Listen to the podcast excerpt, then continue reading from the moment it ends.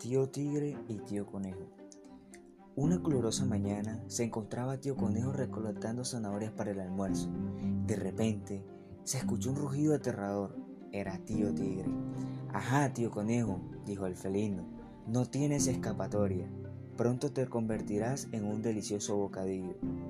En ese instante, Tío Conejo notó unas piedras muy grandes en lo alto de la colina e ideó un plan. Puede que yo sea un delicioso bocadillo, pero estoy muy flaquito, dijo tío conejo. Mira hacia la cima de la colina, ahí tengo mis vacas y te puedo traer una. ¿Por qué conformarte con un pequeño bocadillo cuando puedes darte un gran banquete? Como tío tigre se encontraba de cara al sol, no podía ver con claridad y aceptó la propuesta.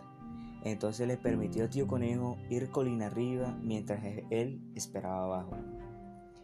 Al llegar a la cima de la colina, tío conejo gritó, Abre bien los brazos, tío tigre. Estoy arreando la vaca más gordita. Entonces tío conejo se acercó a la piedra más grande y la empujó con todas sus fuerzas y la piedra rodó rápidamente. Tío tigre estaba tan emocionado que no vio la enorme piedra que lo aplastó, dejándolo dolorido por meses. Y tío conejo huyó saltando de alegría.